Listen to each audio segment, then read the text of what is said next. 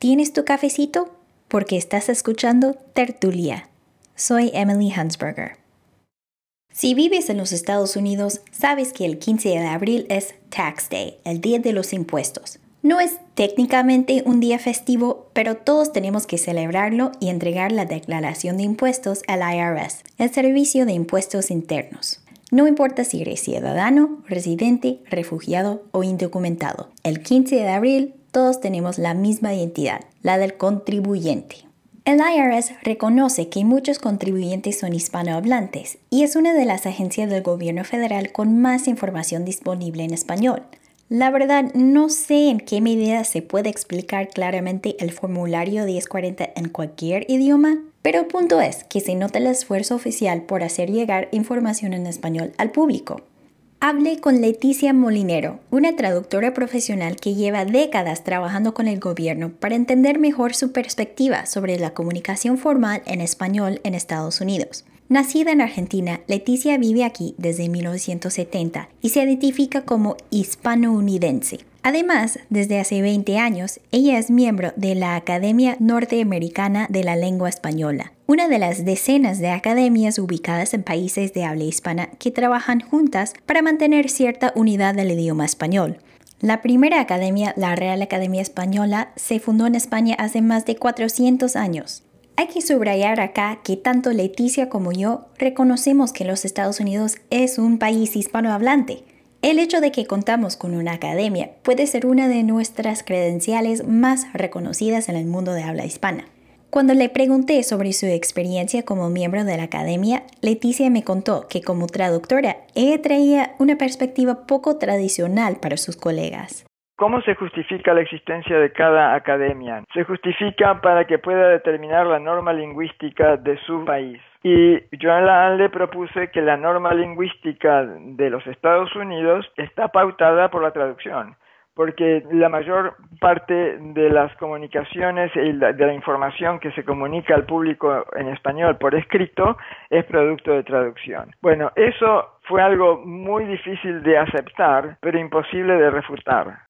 Creo que es cierto. Cuando uno se pone a pensar, mucha de la información en español que uno ve en este país se trata de documentos traducidos del gobierno o de los sistemas legal y de salud. Y como traductora, Leticia aprendió a evitar los tropiezos comunes que hacen las traducciones confusas para los lectores. Me contó de una reunión sobre estos temas que organizó hace unos años, cuando les hizo una pregunta a los periodistas de los medios hispanos que estaban ahí.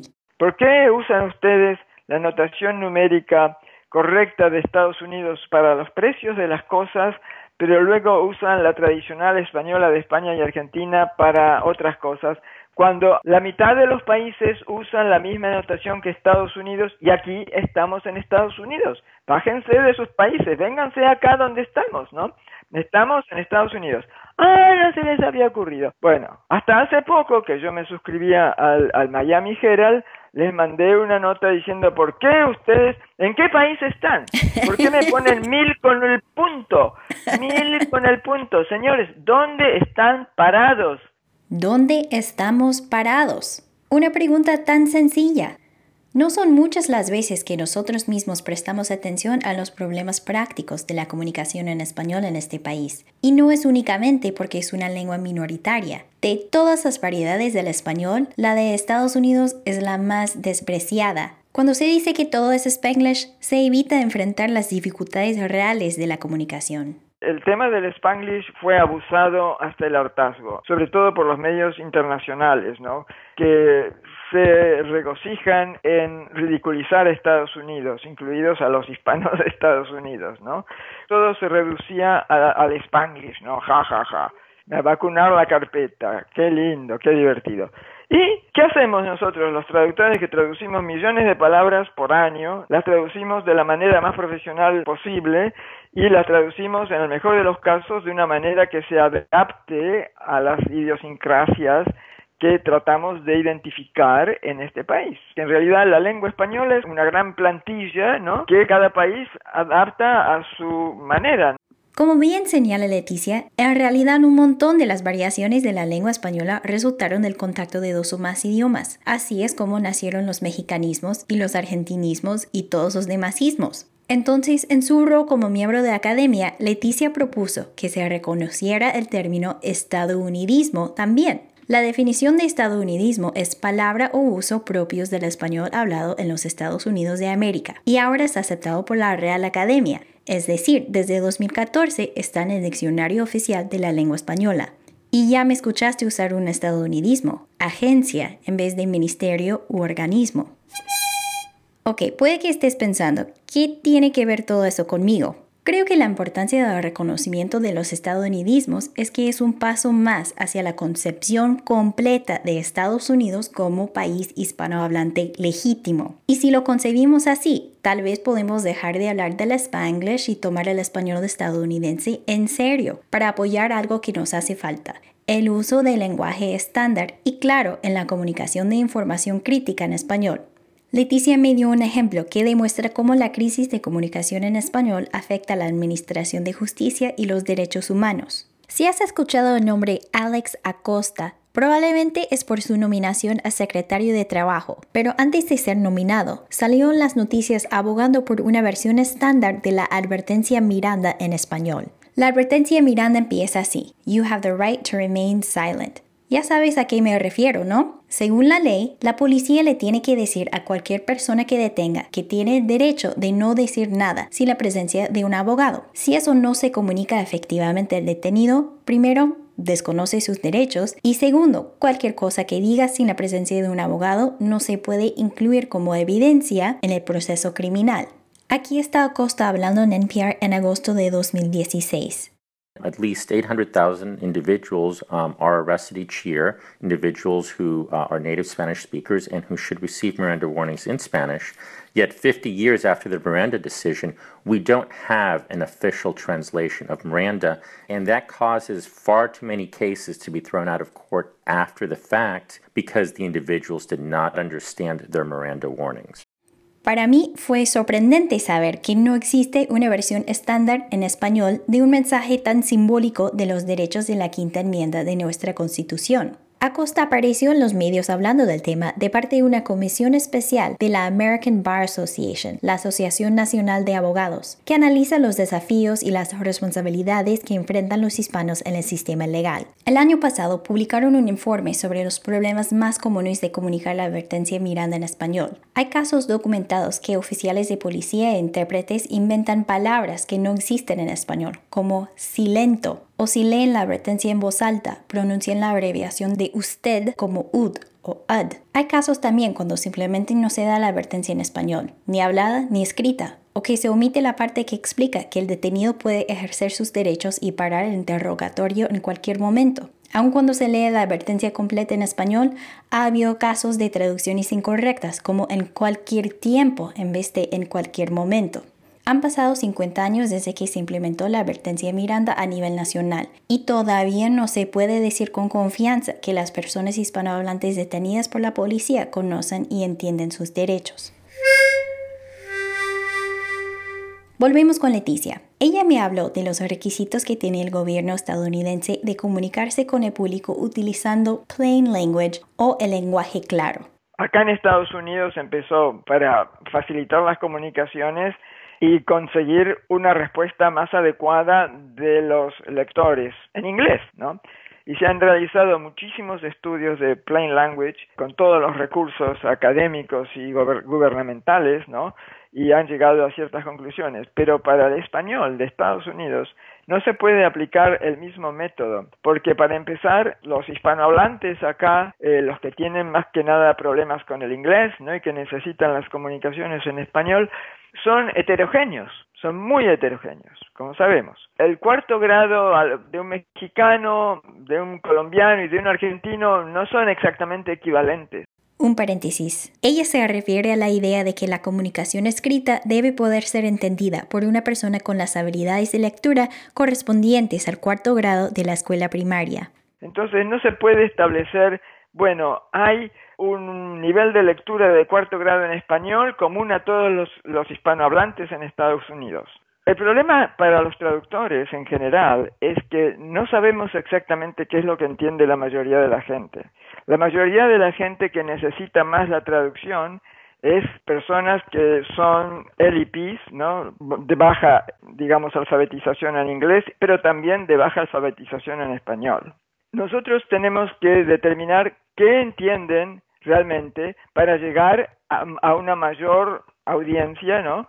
Para realizar lo que se llama comunicación eficaz, effective communication, ¿no? En, en, en estos eh, sectores donde se necesita mucho que esa población entienda. En 2015, Leticia fundó el Research Institute of United States Spanish, o RIUS, para realizar investigaciones sobre las características del uso de español en una sociedad bilingüe tan heterogénea como es la de Estados Unidos. Generalmente hay dos tipos de traducciones, o traducciones malas donde no entienden el inglés exactamente, o traducciones buenas, correctas, pero que no logran la comunicación eficaz porque usan registros que están por encima de la media en este país, ¿no? Y todo esto es un poco, eh, digamos, intuitivo y anecdótico, por eso está Rius. Rius está para sacar lo anecdótico del medio y poner los resultados de investigaciones que superan todo lo que podamos decir los traductores en nuestras conversaciones, en nuestros hallazgos personales, etcétera. Tiene que haber estudios de corpus.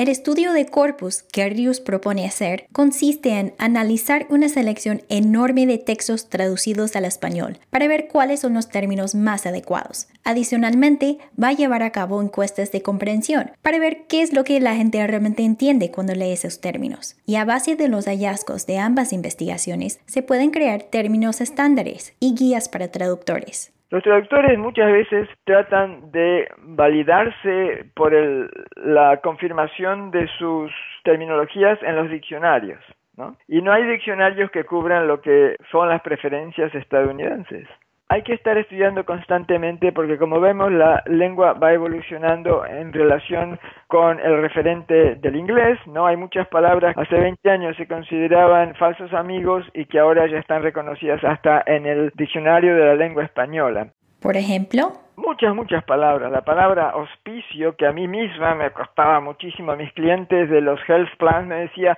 why don't you translate this as Hospicio. It's the same word as in. No, no, significa otra cosa en español, ¿no? Hasta que un día dije, pero qué estúpida soy. ¿Dónde estoy? ¿No? Estoy acá en Estados Unidos y en Estados Unidos hospice significa algo diferente de lo que realmente es el hospicio en nuestros países. Es un, un, beneficio y un programa del Estado, de Medicare. Entonces, si a eso se llama hospice y todos los bilingües acá lo entienden como hospicio, pues será un estadounidismo, ¿no? Ya, entendido. Pero no creas que apenas ahora estén surgiendo los estadounidismos. En Estados Unidos se ha estado traduciendo para el gobierno desde hace muchos años, creo que más de 30 o 40 años. Entonces todo eso lleva también una tradición escrita que nosotros tenemos que respetar también. Por ejemplo, suponte la traducción de insurance que en Estados Unidos ha sido siempre seguro. Y por ahí viene gente, digamos, de México que dicen aseguranza, ¿no? Y son muy importantes aquí porque son la mayoría actualmente de los inmigrantes hispanohablantes, pero deben acogerse al, al español que ya existe en Estados Unidos. Porque hay que reconocer que acá ya existe un español. No es que cada vez que viene un, una ola de inmigrantes se va a cambiar el español de toda la administración pública que ya existe. Entonces tienen que saber que acá eh, la aseguranza es el seguro y otras cosas, ¿no? Porque ya están definidas de antemano.